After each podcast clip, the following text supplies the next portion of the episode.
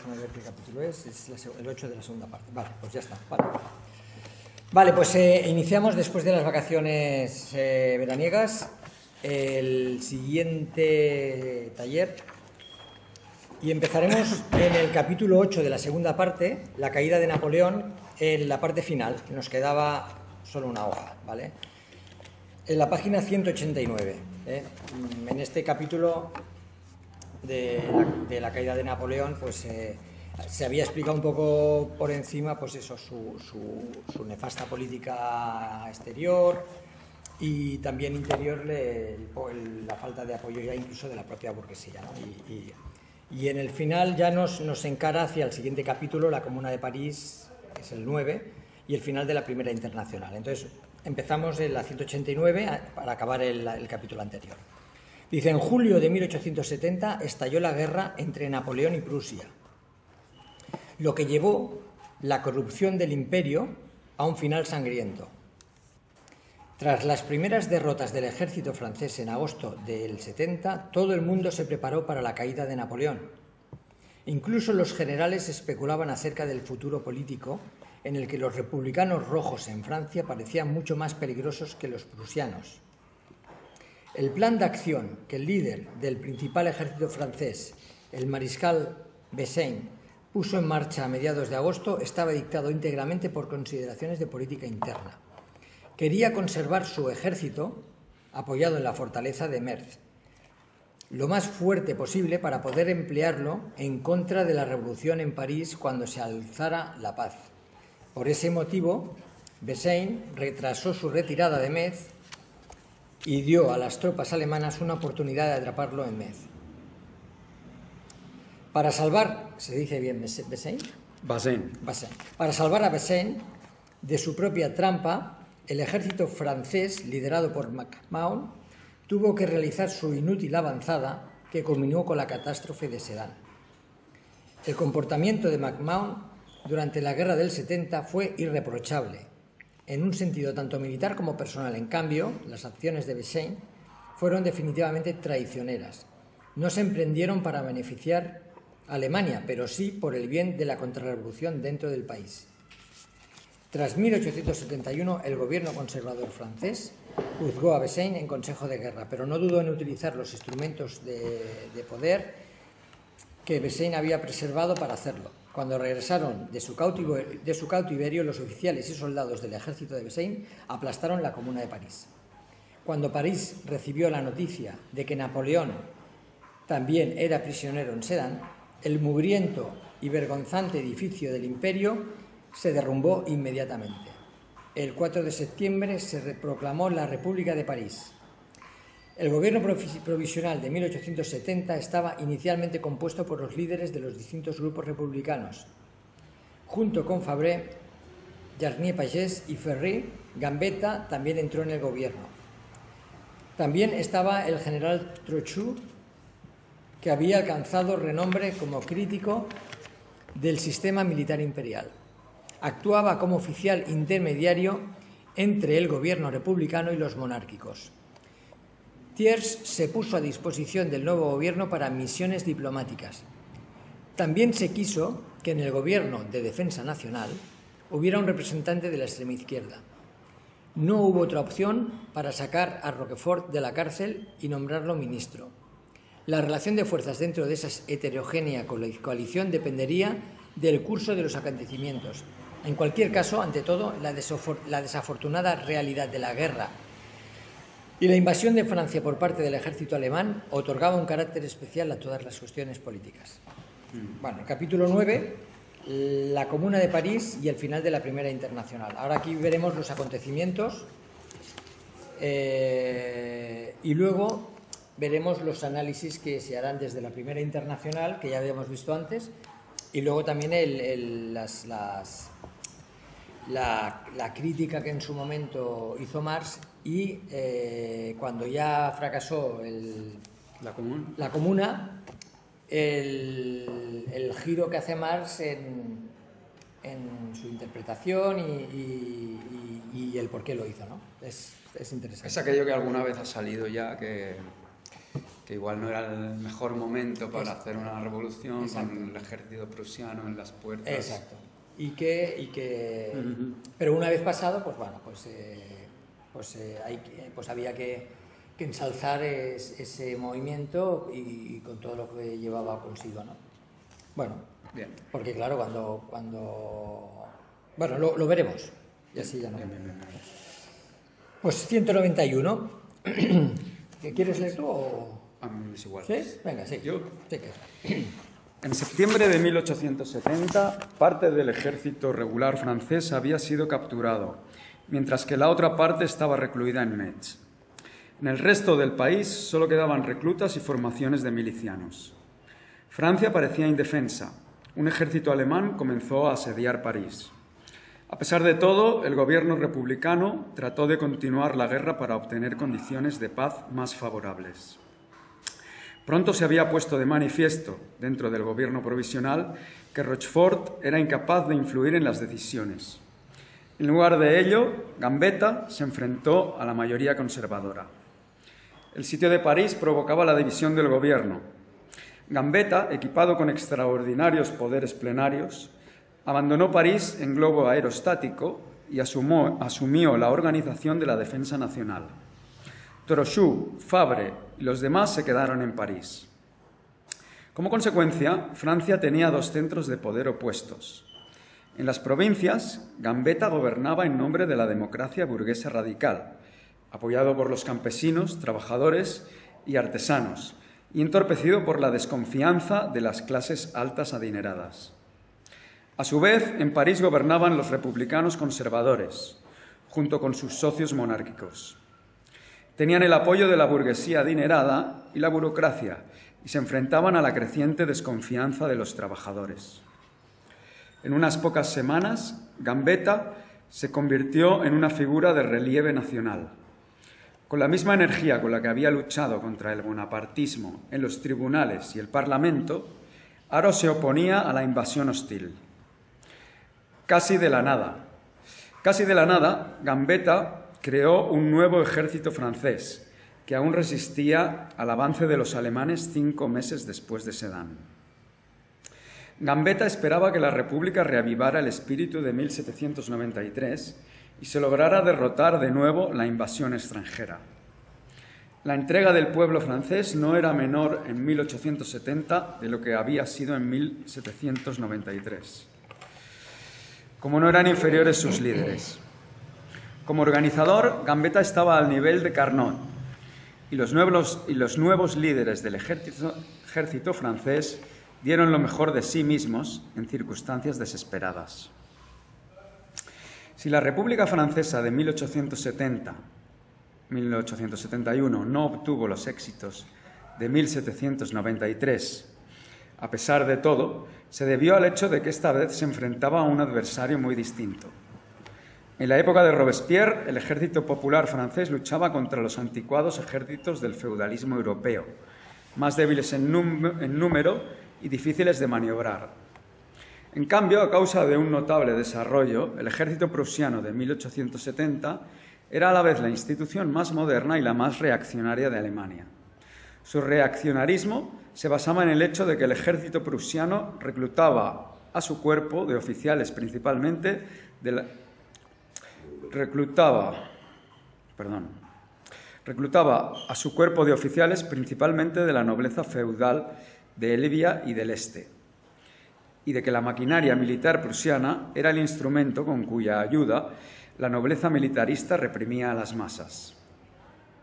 Sin embargo, al mismo tiempo, desde las guerras de liberación de 1813 al 15, el Estado Mayor prusiano se había apropiado, apropiado de todos los métodos de la guerra burguesa moderna desarrollados por la Revolución Francesa y Napoleón I. El Estado Mayor de Prusia tenía a su disposición un ejército reclutado por alistamiento universal y bajo el inteligente liderazgo de Moltke, el ejército alemán empleaba una estrategia de exterminio que no tenía nada en común con la metódica lentitud del siglo XVII. 18. 18.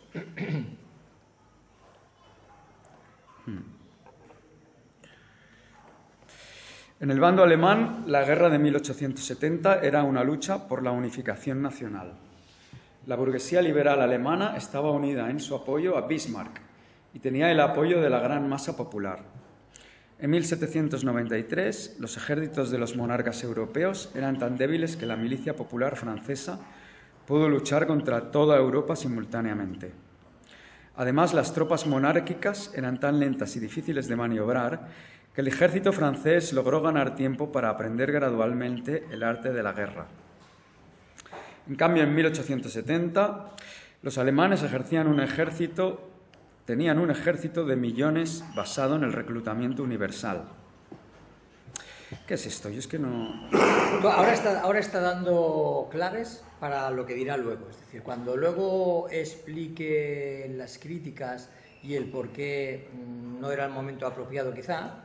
Ahora está dando las claves para, para entenderlo después. Es decir, está haciendo una comparativa entre los dos ejércitos en, épocas diferentes.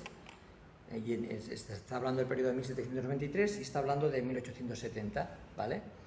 Y entonces, eh, eso está diciendo que el ejército prusiano se había beneficiado de, precisamente de, todo el avance de Napoleón I ¿no? y de todo el, el, avance de la Revolución Francesa, que lo cambió todo. A partir de la Revolución Francesa ya todo fue diferente. Entonces,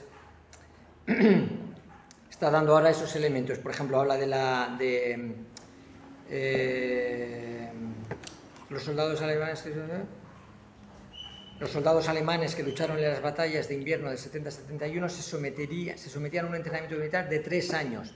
Es decir, está hablando de una serie de circunstancias que luego ya veremos para hacia dónde nos llevan. ¿Vale?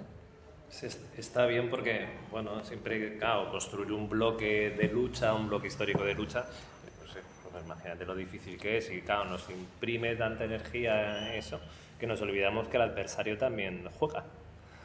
Y en este caso aprende de, de sus errores, eh, que quizás incluso mejor que, que, el sector demócrata.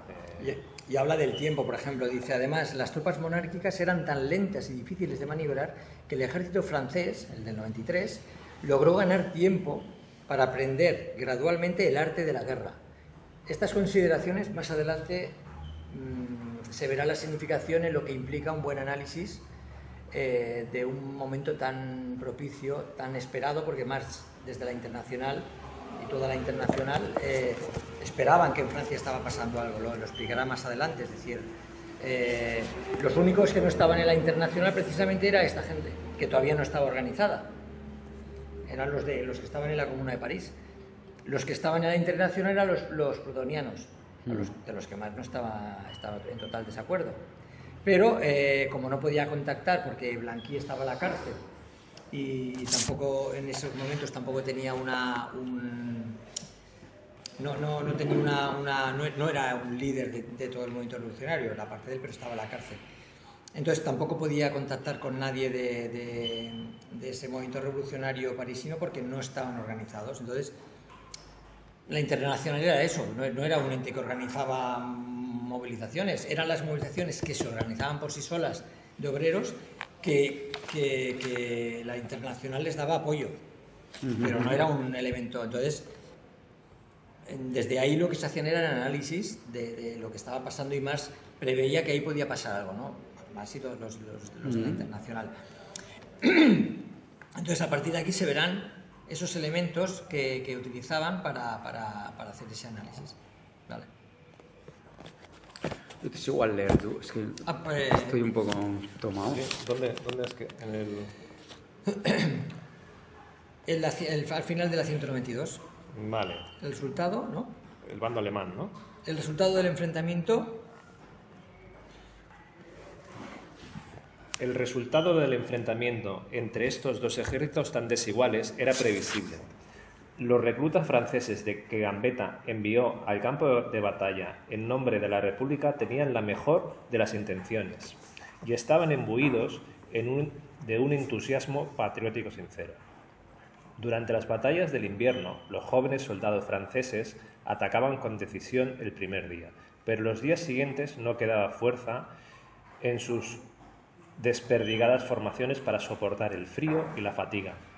En toda la historia militar no hay, de hecho, nada análogo a la campaña de invierno de 1870-1871, ni siquiera en la Guerra Mundial de 1914-1918. Al principio de esta última, todos los países enviaron solo a sus soldados entrenados, y el deterioro de los ejércitos que se derivaba del reclutamiento de soldados poco entrenados era bastante similar en todos los países en guerra. Por tanto, la derrota de Gambetta no demuestra en absoluto la superioridad en guerra de una monarquía militarista sobre una república democrática. El resultado de la guerra en 1870-1971 fue simplemente la consecuencia de las circunstancias particulares de los dos ejércitos de, esa época. Y ahora entra en, en esas circunstancias. En 1870, las masas francesas no eran capaces de comprender con claridad la situación real. Los trabajadores parisinos se unieron a la Guardia Nacional con gran entusiasmo, esperando que la República repitiera el milagro de 1793. A medida que las fuerzas alemanas de asedio cerraban el círculo alrededor de París y las misiones de combate de los asediados caían en saco roto, muchos trabajadores comenzaron a creer que el gobierno capitalista estaba saboteando intencionadamente la defensa porque no quería que la República Roja obtuviera la victoria. En realidad, ni siquiera el mayor genio militar habría sido capaz de evitar el desastre.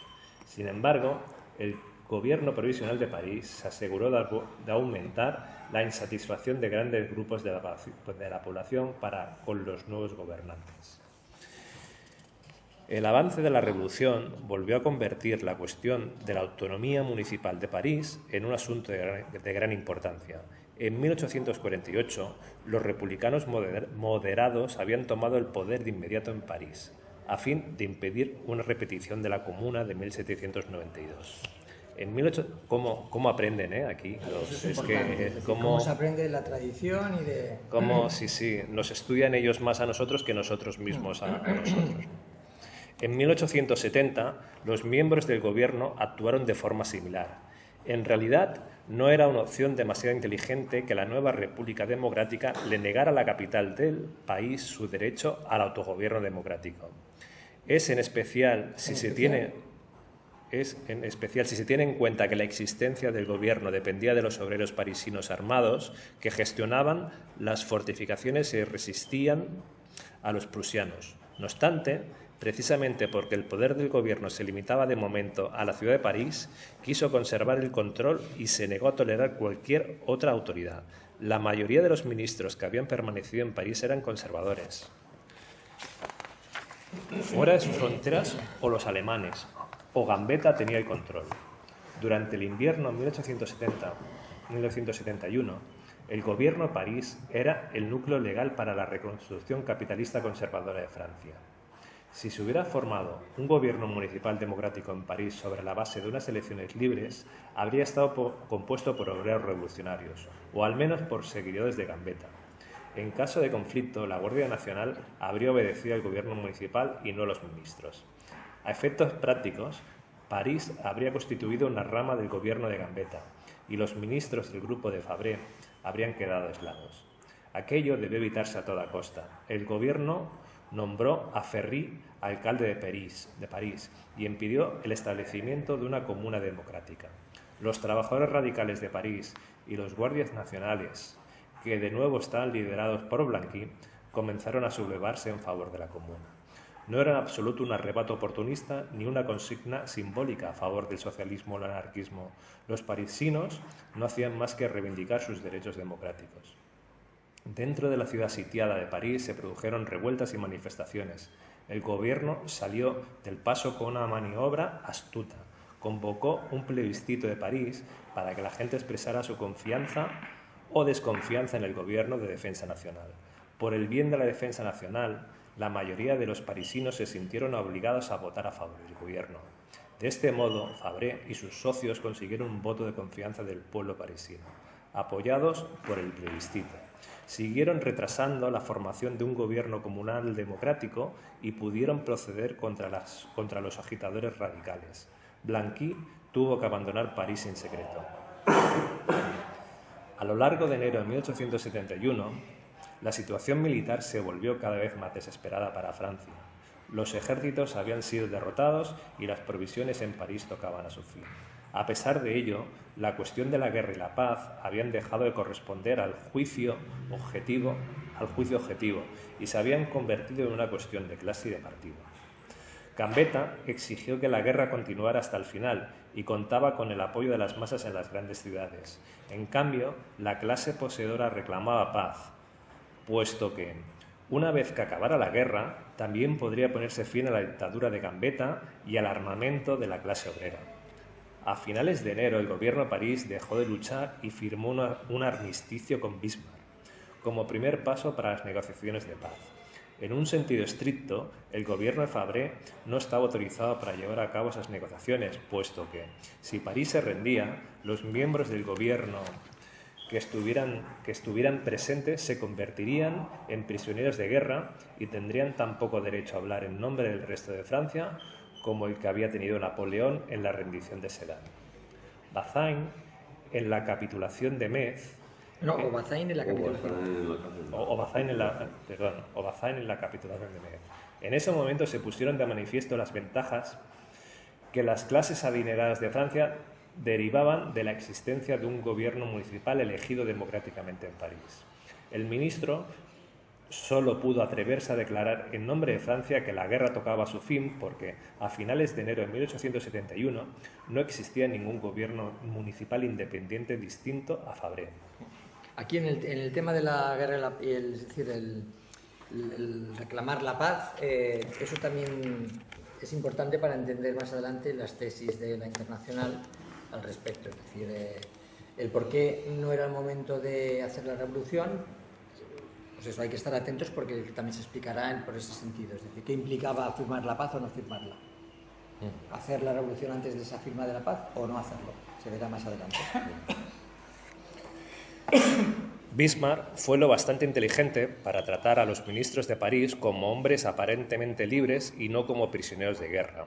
Formuló las condiciones del armisticio de tal manera que el ejército alemán se quedara fuera de París y no entrara en la peliaguda situación de la ciudad.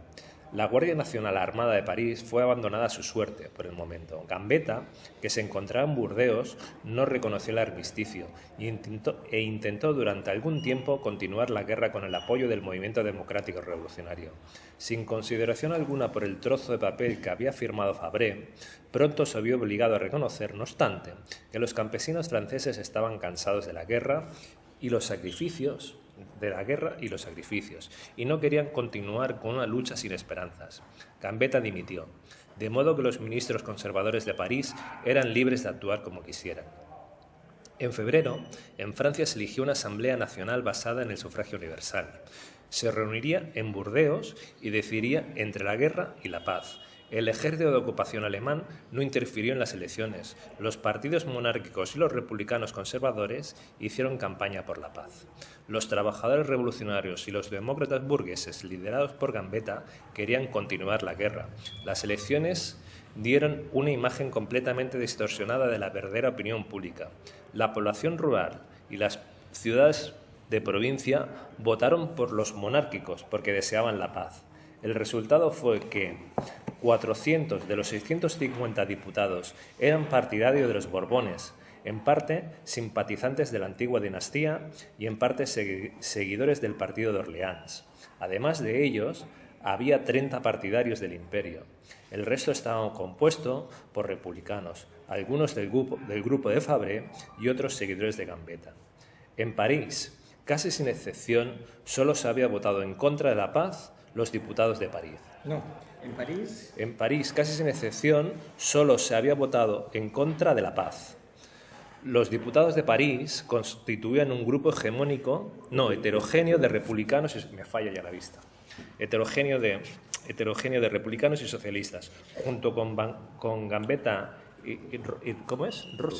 Rochefort. Mm, eh, París también había elegido a Tolain, confundador de la Internacional. Además del viejo Luis Blanc, entre los diputados de París. O sea, cofundador además del viejo Luis Blanc. Perdón. Entre los diputados de París que pertenecían a la facción de Gambetta se encontraba el joven médico y alcalde del distrito de, eh, Clemenceau. Clemenceau. Clemenceau. La Asamblea Nacional de Burdeos nombró a, a Thiers presidente en funciones y este formó un nuevo gobierno compuesto por monárquicos y republicanos conservadores. El partido de Gambetta quedó totalmente excluido. La Asamblea Nacional se declaró a, favor del armisticio y de la paz. Se aceptaron las condiciones de Bismarck, que incluían la cesión de Alsacia y Lorena, además del pago de una cuantiosa indemnización por reparaciones de guerra. Sobre este hecho también, desde la internacional se, y desde Mars se, hace una reflexión de lo que implicaba lo de Alsacia y Lorena. para que nos vayamos quedando con esos puntos. Además del pago de una cuantiosa indemnización por reparaciones de guerra, hasta que hubiera pagado el importe total de esa suma. Las tropas alemanas seguirían ocupando el norte de Francia. El gobierno de Thiers y la Asamblea Nacional se trasladaron a Versalles.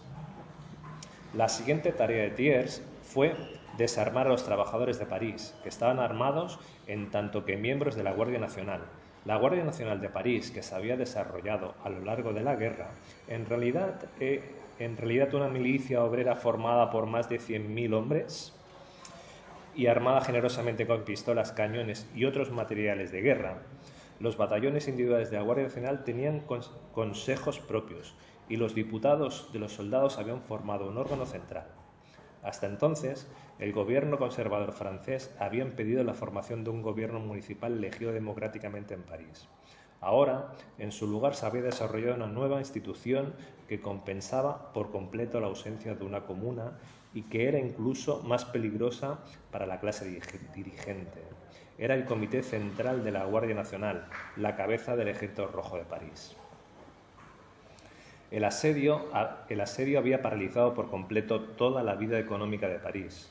Los desempleados se habían enlistado en la Guardia Nacional. El salario diario de los soldados de la Guardia Nacional constituía una forma militar de, prestación por desempleo. En ciertos aspectos, pues, la Guardia Nacional de París de 1871 se correspondía desde un punto de vista social con los talleres nacionales de 1848. Ambas instituciones eran igualmente odiadas por la burguesía poseedora desde el punto de vista de un, burgués conservador como Thiers. Es totalmente comprensible que no se quisiera perpetuar el ejército rojo de París. Si en Francia se desmovilizaba todas las formaciones militares que la guerra había producido, el gobierno conservador no veía por qué hacer una excepción con la Guardia Nacional de París. De París. En, en marzo se tenía que decir si los trabajadores parisinos entregaban las armas y volvían a las fábricas, que volvían a abrir con el regreso de la paz. O si se aprovechaba la guerra para emplear al ejército rojo nativo y librar una batalla decisiva contra el capitalismo. En cuanto estalló la guerra franco-prusiana, la actitud de Marx y la internacional que dirigía fue muy clara.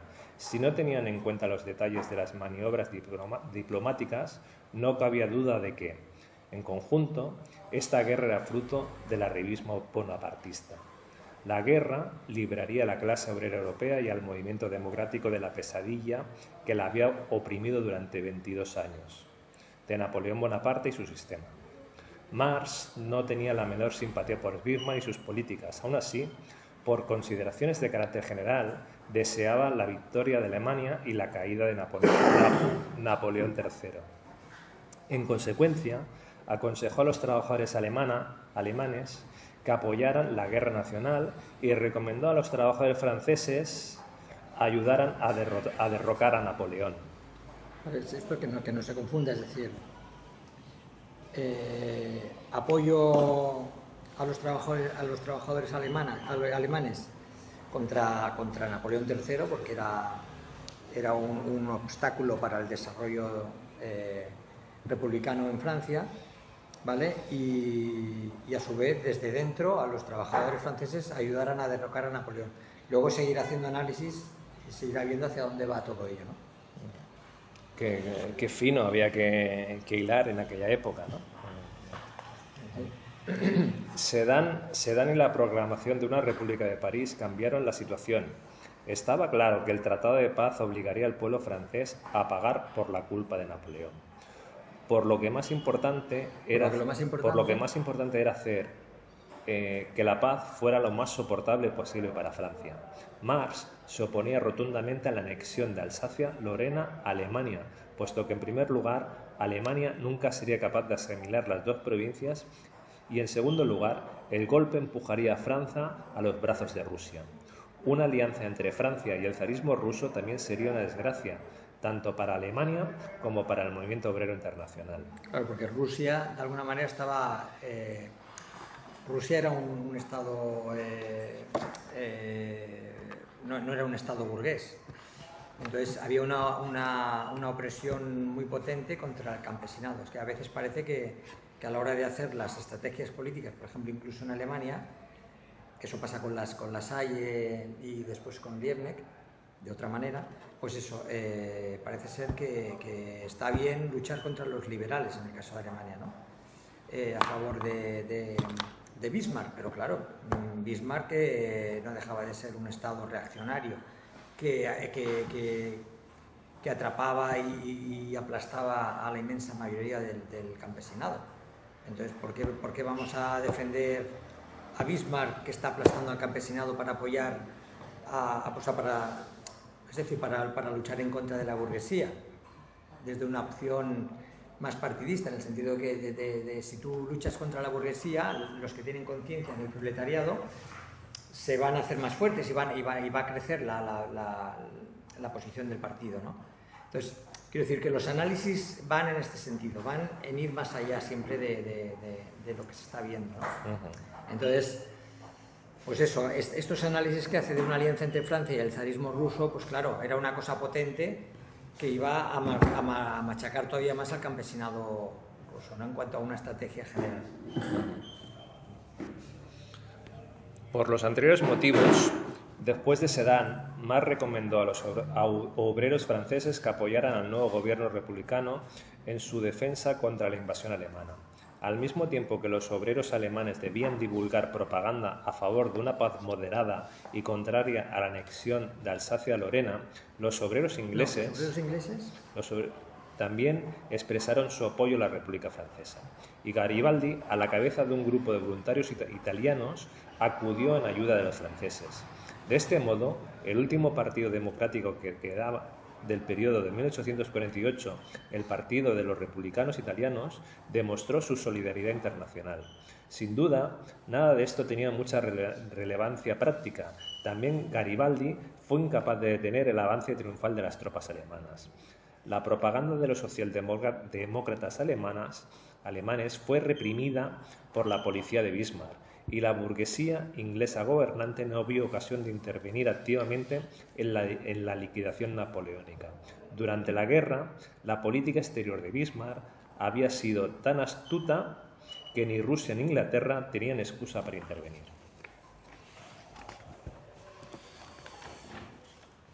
El resultado completamente nulo de todos los esfuerzos en favor de la República Francesa era, desde luego, un duro golpe para Marx y la Internacional, en la práctica, no había otra opción para los trabajadores alemanes y franceses que declararse mutuamente que no reconocían la anexión de Alsacia y Lorena.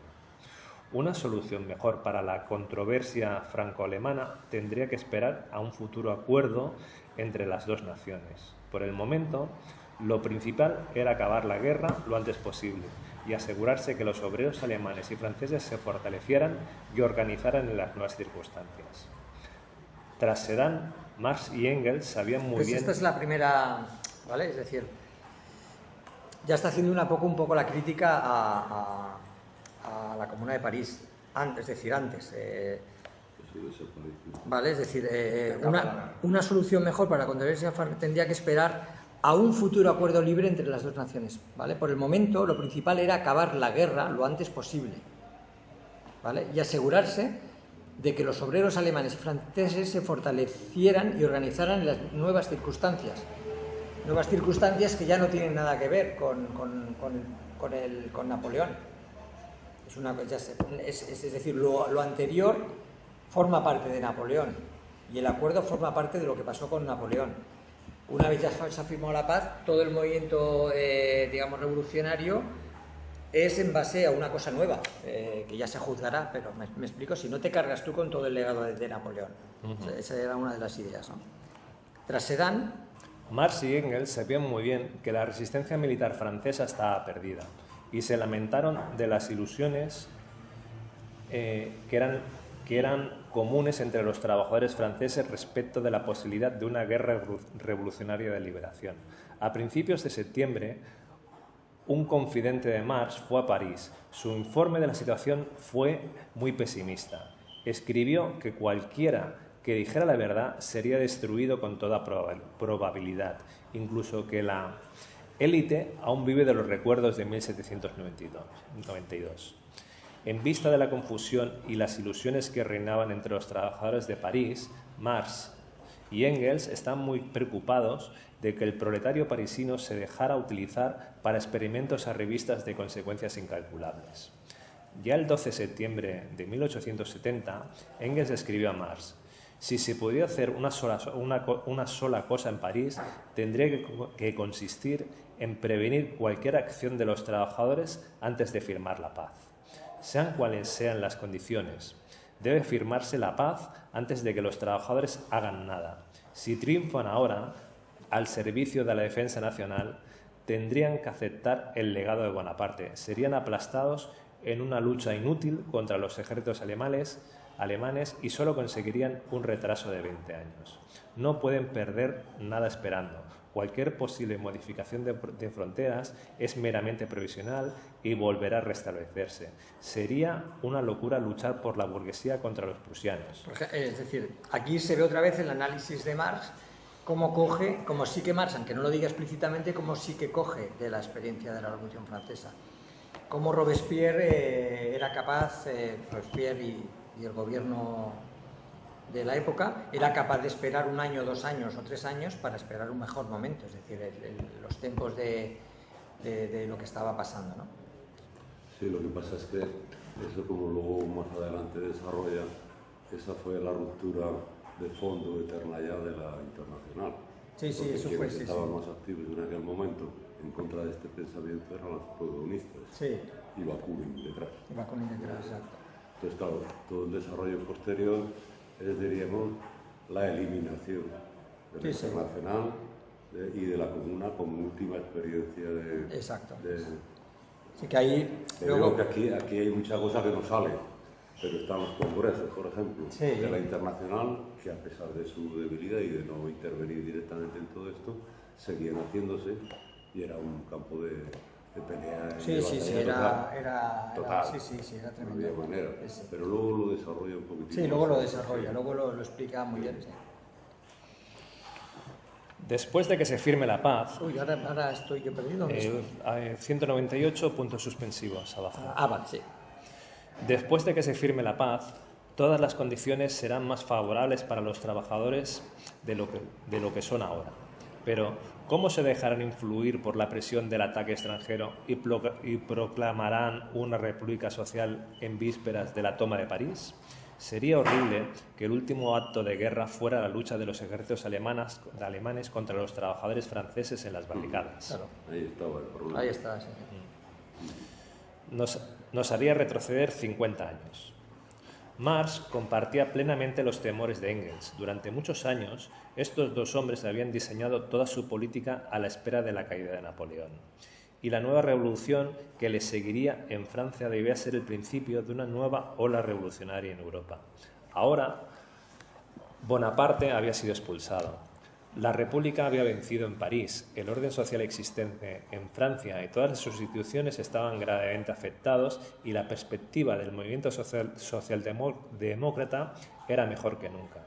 Sin embargo, también era necesario que los trabajadores de París siguieran a líderes juiciosos e inteligentes y no se dejaran arrastrar a tomar medidas precipitadas. Los obreros franceses tenían motivos de peso para considerar el gobierno de Thiers como el inicio de una contrarrevolución monárquica y capitalista. O sea, está ahí, la, ahí está el, el- hecho que es claro, ¿no?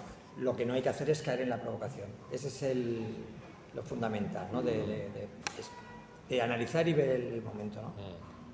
Sentían que se verían expuestos indefenso ante sus peores enemigos si entregaban los cañones y las pistolas. A pesar de ello, una reflexión fría de los, de los hechos desaconsejaba una revuelta obrera en marzo. En ese momento, las fuerzas militares a disposición de Thiers eran débiles. Eran los restos agotados y desmoralizados del ejército popular en las provincias. Si el ejército rojo de París llevaba a cabo un enérgico ataque sorpresa, podía capturar Versalles rápidamente y disolver la Asamblea Nacional Monárquica. En ese caso, es muy poco probable que las tropas provinciales hubieran disparado a los parisinos.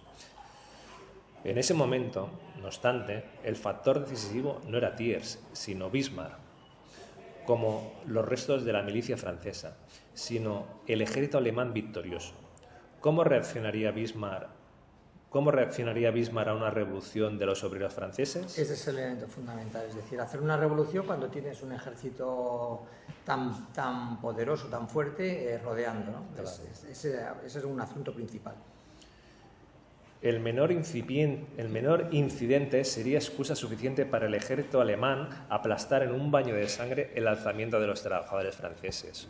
O Bismarck podría permitir que el gobierno conservador francés formara una guardia blanca, formada por soldados y oficiales imperiales que eran prisioneros de guerra en Alemania, con el fin de derrotar al proletariado. En cualquier caso, los trabajadores franceses debían haber propuesto la acción pospuesto la acción hasta que las tropas alemanas se hubieran retirado de París. Además, existía el peligro de que los trabajadores franceses se aislaran en marzo de 1971, del mismo modo que lo habían hecho en junio de 1848. En 1871... ¿Qué se refiere al aislarse con el, con el campesinado? Es otro elemento muy potente del pensamiento de, bueno, que está un poco ahí trabajándose la internacional y demás, ¿no? Es decir, eh, siempre tiene que haber el apoyo de todo el pueblo y el pueblo mm, no puede ser considerado en su totalidad sin el, sin, el campesinado que era mayoritario. En 1871, la cuestión del gobierno de clase y la construcción política del Estado y la constitución política del Estado no encontraba acomodo con el problema de la guerra. Las masas rurales y provinciales, es decir, la gran mayoría de la población francesa, deseaban la paz por todos los medios. Si los obreros parisinos golpeaban ahora, era fácil que la mayoría del pueblo considerara su acción como una maniobra para prolongar la guerra. Además, los insurgentes de París tendrían la responsabilidad de haber provocado una guerra civil en Francia, eh, una, una guerra civil en una Francia en guerra mientras el enemigo aún se encontraba dentro de sus fronteras. Después de todo, ¿cómo iba a llegar la población rural y de las provincias a una opinión objetiva respecto de los obreros parisinos y sus medidas? En consecuencia, existía un grave peligro de que los obreros parisinos se aislaran igual que en 1848 y de que las masas de campesinos y habitantes de provincias se vieran obligadas a simpatizar con los capitalistas.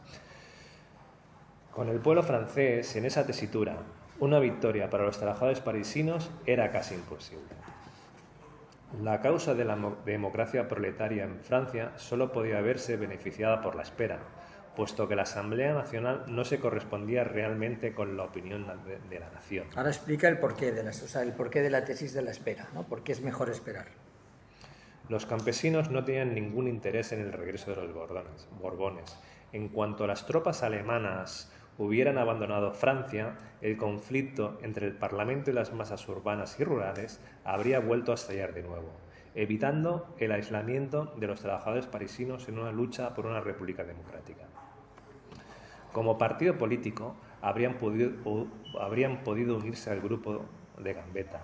La historia de la comuna demuestra que los trabajadores parisinos ni siquiera pensaban en instaurar el socialismo de esa época, por el, momento se contentaban con instaurar una república democrática de tipo burgués, con desarrollar el autogobierno local y la total libertad de expresión de las masas. Sobre estas bases, habrían podido unir fuerzas con el partido de Gambetta sin dificultades. En aquel momento, Gambetta, como defensor de la guerra hasta el final, estaba excluido del gobierno. En cuanto se llegara a un acuerdo de paz, sin embargo, Gambetta y su partido volverían a la palestra. A diferencia de 1948, esta vez la democracia burguesa no era un castillo en el aire. Gracias a la actividad de Gambetta, se había convertido en el típico partido patriótico de Francia. Al menos el partido de Gambetta era la única organización existente a través de la cual los campesinos franceses podían expresar su fe en una república democrática. Es decir, que era, era, era, era viable, era factible todo eso, es decir, no, es, ¿no? es la organización del campesinado ¿no? con esa espera. En una república democrática. Si uno imagina la crisis posterior de MacMahon en los 70 y le suma la existencia de un proletariado parisino unido, puede hacerse una idea de las posibilidades políticas existentes. Más que nada, los obreros parisinos necesitaban un partido capaz y dirigido con inteligencia, hasta cierto punto una revolución del Partido Socialista Democrático de 1848, pero sin los errores que había cometido este. Ya se ha subrayado varias veces que no existía tal partido en marzo de 1871. El sector francés de la Internacional... Es interesante, aquí explica un poco lo que, bueno, lo que se ha dicho al principio.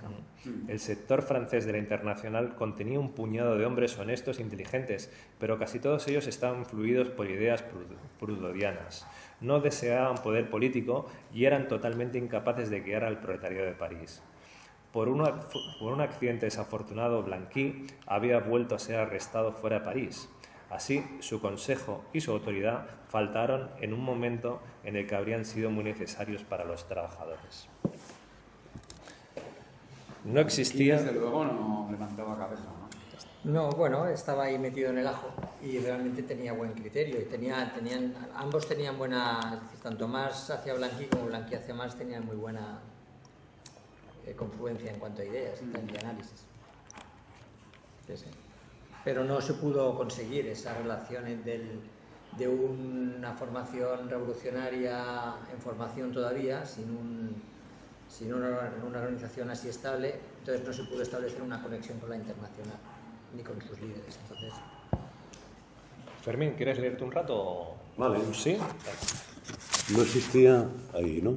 Sí. No existía un verdadero partido blanquista, esto es, una organización multitudinaria reclutada de forma masiva. Los miembros del Consejo Militar Rojo, que por entonces sí tenía poder en París, a menudo se llamaban a sí mismos blanquistas. Eso no significaba, no obstante, que un partido concreto y su organización hubiera obtenido el poder, sino tan solo que los obreros revolucionarios armados se llamaban blanquistas para tener algún nombre político. En realidad era solo el sector revolucionario del proletariado parisino, que no tenía liderazgo político de ninguna clase. El antiguo movimiento democrático había desaparecido y aún no se había formado uno nuevo.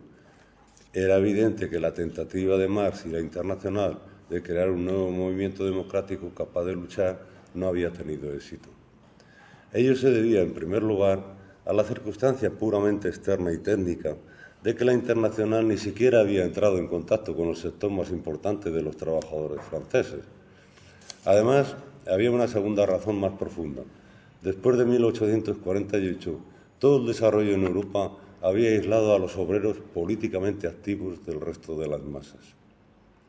De este modo, cuando la vanguardia proletaria necesitó más que nunca el contacto con las masas campesinas y pequeño burguesas, ese contacto no fue posible. En consecuencia, los obreros urbanos volvieron a luchar solos y se encaminaron hacia su destrucción. El 18 de marzo de 1871, el gobierno de Thiers ordenó a las tropas regulares que le arrebataran la artillería a la Guardia Nacional, que era el, tema en aquel momento. Eh, el Comité Central no estaba preparado para este momento, del mismo modo que, en general, no había tenido unas directrices concretas durante esos días decisivos. A pesar de todo, el pueblo de París se opuso de forma espontánea a la retirada de sus cañones y se produjo una insurrección. Las tropas del gobierno se negaron a disparar sobre sus hermanos. Ahora, la Guardia Nacional no solo conservaba sus cañones, sino que de repente se encontraba en posesión de la capital.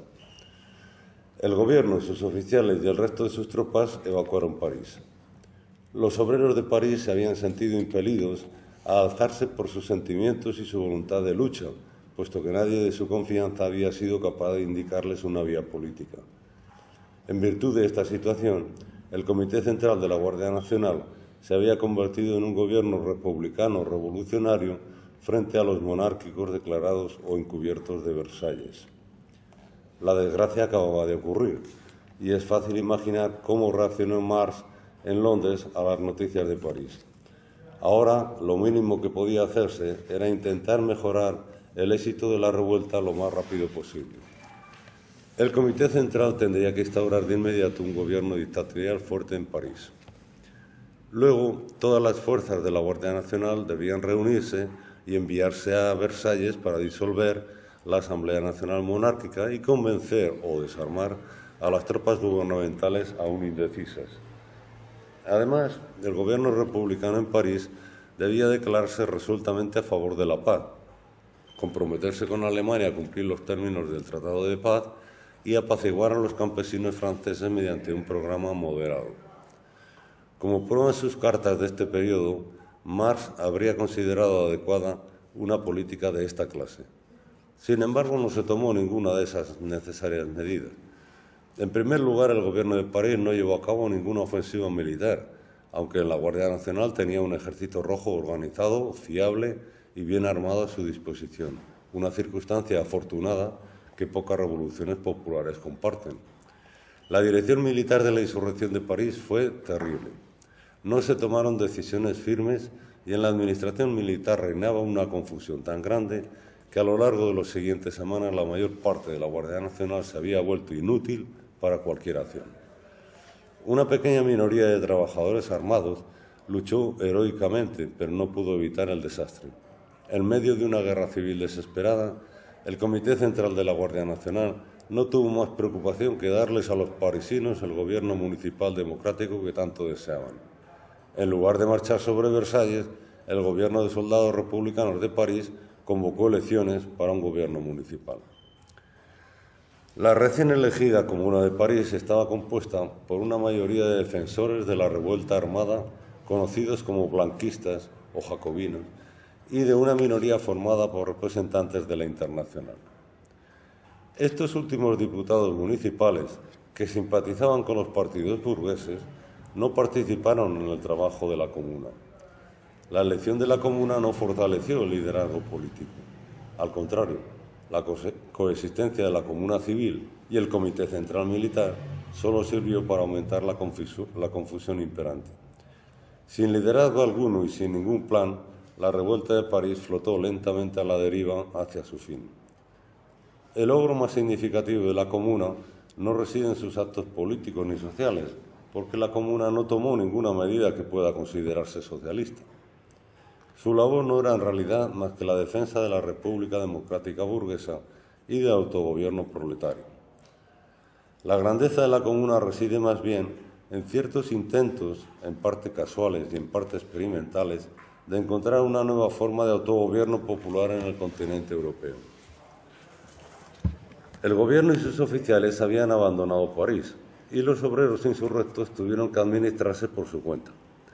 El ejército y la policía del Estado, como organizaciones ajenas al pueblo, se habían desvanecido y una milicia de obreros armados había ocupado su lugar. Hasta entonces, los administradores y jueces del Estado habían sido representantes de un aparato centralizado basado en la fuerza. Ahora habían sido reemplazados por simples comisarios del pueblo trabajador. es el tema de la división de poderes y la trampa. El Estado burgués liberal normal se caracteriza por una separación de poderes. Los poderes legislativo, ejecutivo y judicial están separados estrictamente los unos de los otros.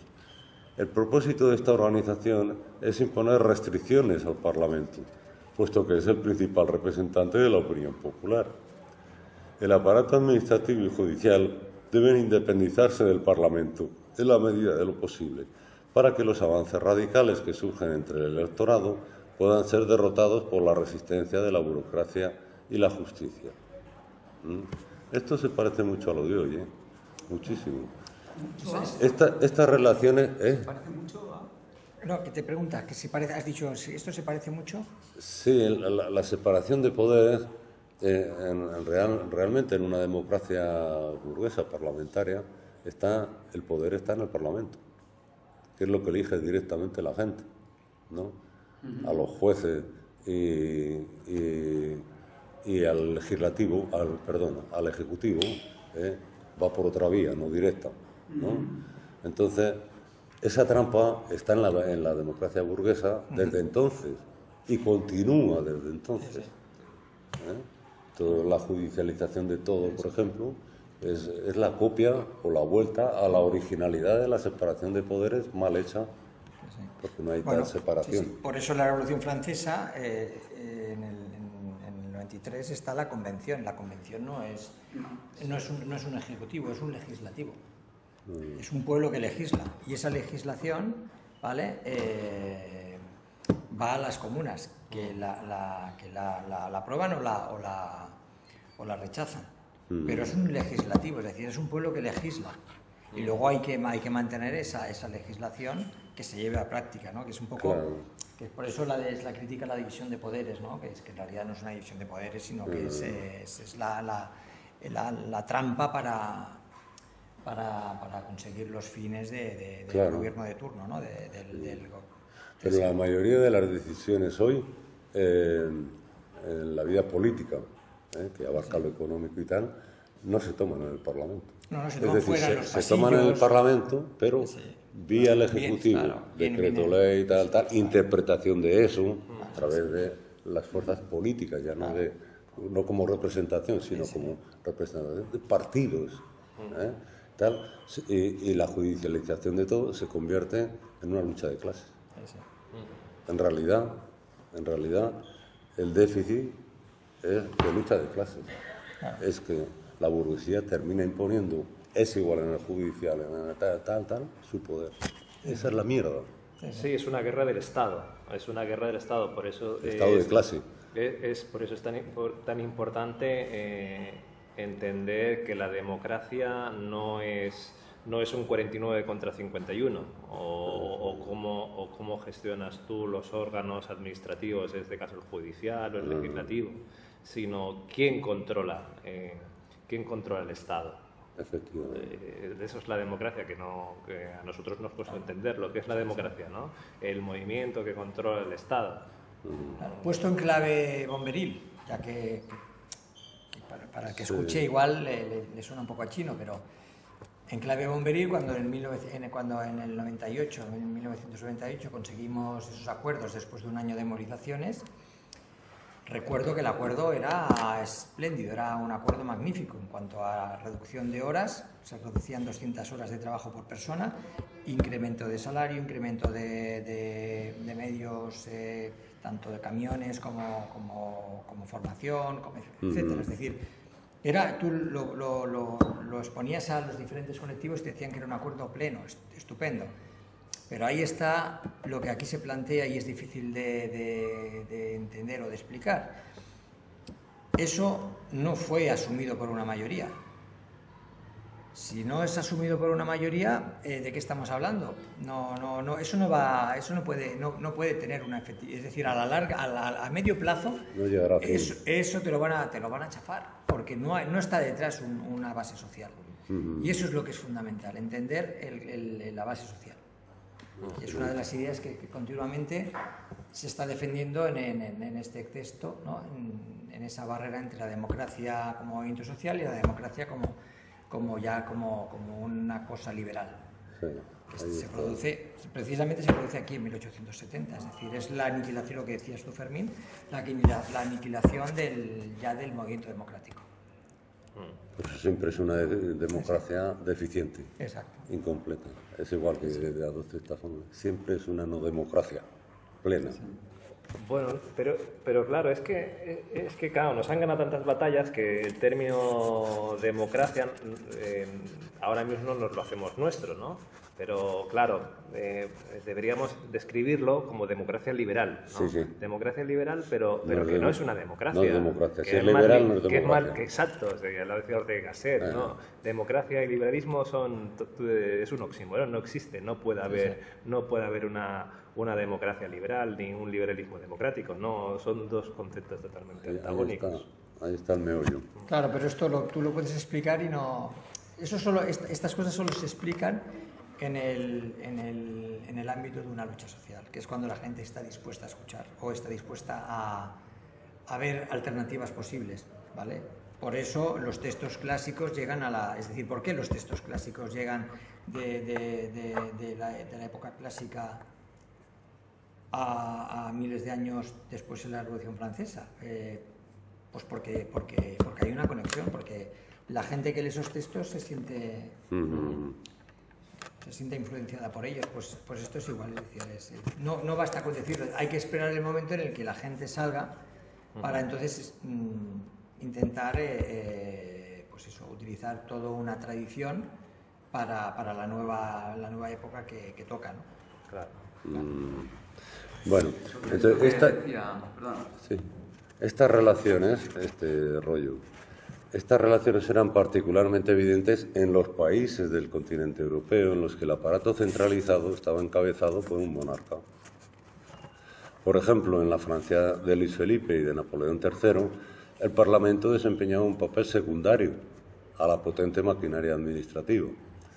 El Parlamento prusiano era incluso más débil comparado con el gobierno real y lo mismo se aplicaba al Parlamento austriaco en su relación con el gobierno imperial. En Italia también se había desarrollado una gran maquinaria gubernamental centralizada desde 1860, aunque en circunstancias algo distintas.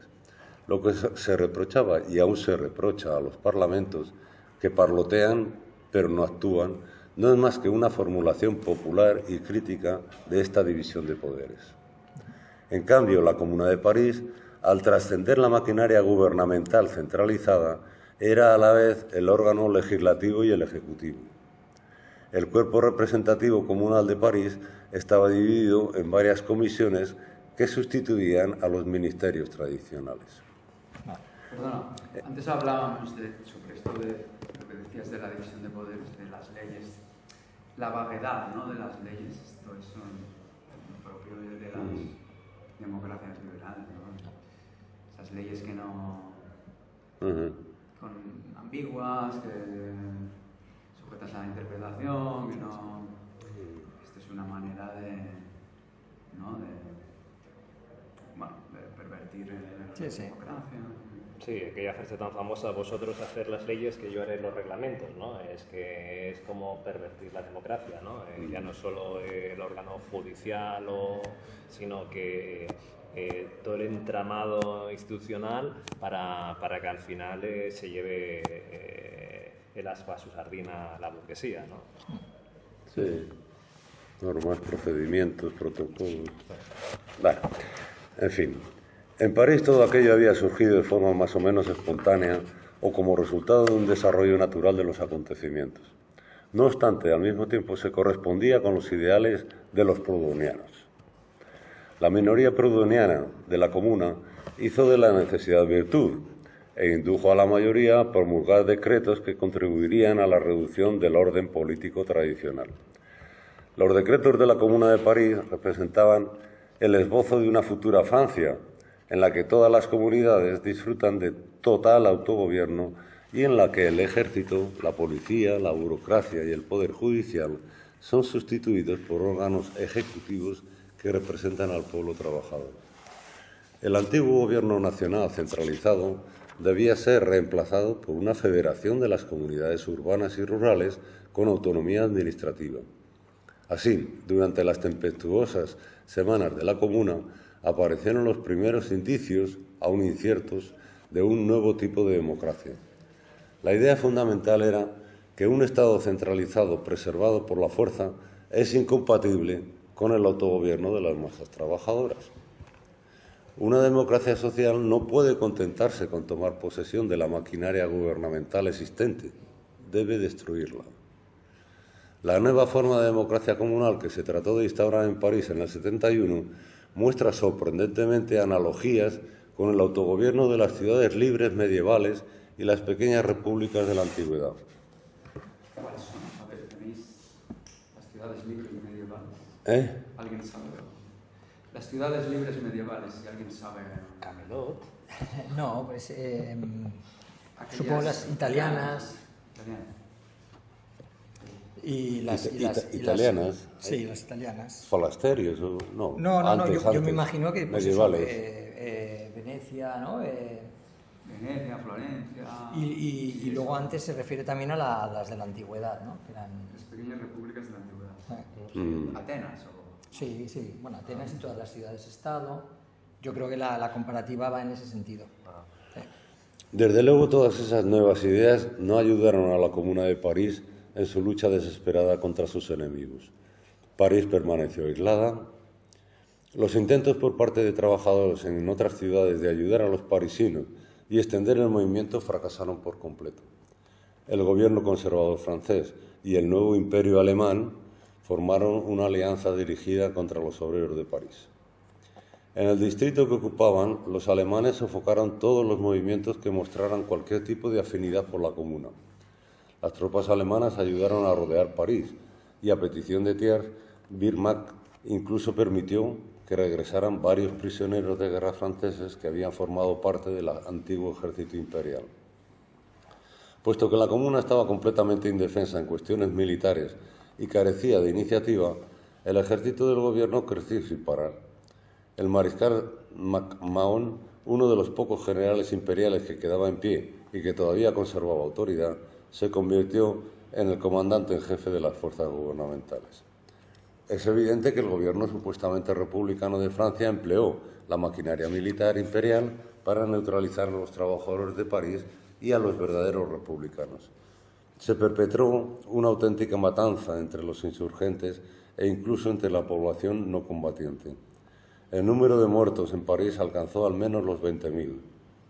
Además, miles de trabajadores parisinos fueron encarcelados e internados en campos de concentración o se vieron obligados a huir.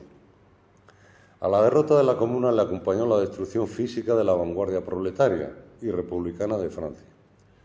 Para encontrar otro ejemplo de una derrota tan absoluta de las clases trabajadoras, es preciso retroceder a la guerra de los campesinos de 1525. La guerra, la matanza. Para Marx, la derrota de la Comuna de París representó el fin del programa revolucionario a los que había dedicado toda su vida. La iniciativa de los obreros franceses había sido aniquilada, al menos por una generación, tal y como Marx y Engels habían previsto desde 1870. Eso significaba que la democracia proletaria en los demás países europeos tendría muy pocas esperanzas durante un largo tiempo después. Marx se encontró ante una decisión muy difícil. Personalmente no era en absoluto responsable de la Comuna de París. Había uno o dos que no tenían conexión. Desde el principio había considerado que una insurrección de esas características era una batalla perdida y cuando el alzamiento de los trabajadores de París se había convertido en una realidad, en sus cartas Marx había criticado duramente los errores cometidos. La gran mayoría de los miembros de la Comuna ni siquiera estaban vinculados a la internacional y la minoría que sí lo estaba había dificultado el trabajo de Marx por sus ideas proudhonianas. Además de lo anterior, la posición proudhoniana respecto de la cuestión del Estado que la Comuna había aceptado era completamente distinta a la de Marx, evidente. Sin duda, Marx también consideraba al Estado como el aparato coercitivo de la clase dirigente y también esperaba que en el futuro, mientras evolucionaba hacia el comunismo, el Estado represivo se marchitaría y se transformaría en una libre asociación de productores. Sin embargo, si se producía una revolución, la clase obrera no debía disolver el aparato político centralizado del Estado, sino emplearlo sin escrúpulos para sus propios fines. Lo que sería la dictadura del proletariado. este es el, el eterno desacuerdo en las clases trabajadoras organizadas ha sido este, histórico. Según Marx, la primera tarea del proletariado victorioso era formar un gobierno centralizado, fuerte y preparado para luchar como el de Robespierre. Marx no veía una dictadura del proletariado como el autónimo, antónimo de la democracia, sino como su consumación armada. Durante la revolución, el proletariado actúa en nombre de las masas trabajadoras, es decir, de la gran mayoría de la nación. Mediante la disciplina y el uso de las armas, la democracia debe primero conquistar a sus enemigos. La extinción del Estado solo puede suceder en un periodo muy posterior.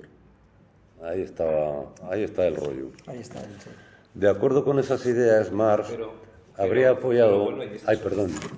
Claro, lo que, la extinción del Estado solo, ah, bueno, lo pone entrecomillado, lo que, lo que Marx eh, eh, eh, es- relató, ¿no? Pero Mm. bueno, a día de hoy eh, yo no sé si eh, ese debate sería vigente. ¿El Estado debe desaparecer o se debe transformar? Yo, Sí, eso, eso es- eso sí. Esa es la- Eso sí, la- el- el- ese es el tema. no... Claro, el tema es, eh, es decir, antes ha hecho una similitud con las, con el caso de 1870 con, con- con las ciudades medievales. ¿no? Según entiendo yo, claro, es una similitud, pero, pero, pero hay, eh, hay diferencias. En las ciudades medievales, por ejemplo, Venecia tenía un ejército mercenario, ¿vale? Eh, profesional. Aquí no, aquí, aquí no hay un ejército mercenario, aquí ya hemos dado un salto, aquí estamos hablando de, un, de otro proyecto, un proyecto constituido por, el, por, una, por una comunidad, en este caso la de París, pero con una complicación que es eh, su, su aislamiento con respecto de- de- del resto de, de- la nación, faltan los campesinos. Entonces, las cosas ahora son más complejas, que es lo, que hemos visto durante, es lo que hemos visto durante todo el libro de Rosenberg, es decir, que siempre está que está analizando incluso la Revolución Francesa, siempre pone un poco la mirada a toro pasado, ¿no? que es, es- es siempre fácil verlo, ¿no? Pues como pues, eh, que, claro que había una dificultad, que el capitalismo eh, mm, estaba apareciendo y sí que es cierto que, Marx se esforzó mucho por intentar en los periodos de calma de intentar estudiar qué era eso del capitalismo para cuando volviera a haber un movimiento revolucionario, decir, aquí es, eh, tengo esta información, aquí se ha estudiado, esto es ciencia, de cómo, cómo funciona el capitalismo, la explotación, etcétera, eso, ¿no?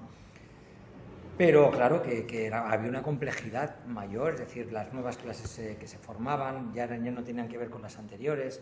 O sea que hay una- entonces en esa complejidad pues está el Estado, claro, pero, pero la, el- la opinión sigue siendo, más adelante lo explicará, el Estado debe, debe destruirse, pero es lo que decía Fermín, Fermín, ese es el debate, es decir, el Estado primero, es que es el lo, que, lo que hablaba también aquí en eh, Rosenberg, es decir, el- el, en ese periodo en el, que, el Estado pasa a ser una dictadura del proletariado. Que eh, en Robespierre, hay un momento Robespierre en la Revolución Francesa que él dice, ya no soy republicano, ahora soy demócrata. Lo que está diciendo es que ahora es el momento de la... Sería otra manera de decir dictadura del proletariado. Es un momento en el que hay que defender ya, ya no estamos habla- hablando de tonterías, ahora ya este es un momento decisivo que tenemos que, tenemos que defendernos, es decir, que aquí ya no podemos eh, entrar a... Y este es el debate, de, de- de utilizar el Estado para, para salvaguardar y para eso tienes que hacer buenos análisis de, de- de los apoyos exteriores, mira la Revolución Rusa, ¿no? Construir una alternativa. pero tienes que, tienes que ver el exterior cómo está, qué apoyos hay, es decir, el tema de paz, el tema de, de alianzas tácticas, eh, acuerdos, etcétera. ¿no? Es, es- es complejo, pero ahí está el tema. Pero el despiste en la, en la, yo qué sé, llamar izquierda, pero bueno, para entendernos, en la izquierda actual es el mismo, Sí, sí. es el mismo. O sea, aquí ahora ya, ya no, sí, ya no se trata de la, de la desaparición o la destrucción del Estado. Eso en todo caso llegará. Si ha de llegar, porque nadie cree en eso. Pero bueno, en todo caso lo importante es ir adquiriendo cotas de mejoras, reformas dentro del aparato del Estado.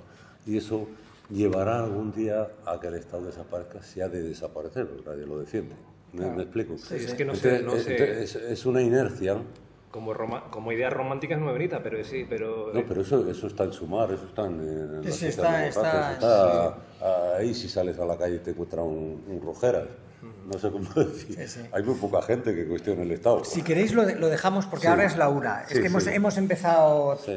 tarde, o sea, ha sido una, sesi- una sesión muy corta porque, porque bueno, hemos tratado temas también de, de- Sí. de- de- de- del trabajo y, y, bueno, y es lo que tiene. Entonces, lo dejamos aquí, es un tema de debate importante. Sí, sí.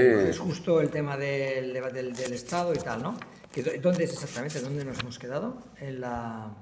Y, y también porque la, la gente que no ha estado puede conectar con Exacto, ese... puede con- porque, poner- porque ese, eh, Es ese, tema que este podemos capítulo retomarlo 9 cuando es muy empecemos, interesante. Lo retomamos. ¿Y dónde nos hemos quedado? En En la... 205. En, en la... Aquí, de acuerdo con esas ideas... Aquí, vale, perfecto. Pongo aquí final, pero no cerramos el...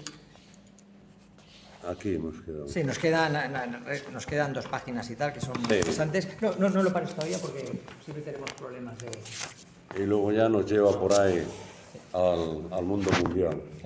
Pues lo dejamos aquí para la siguiente, para la siguiente sesión.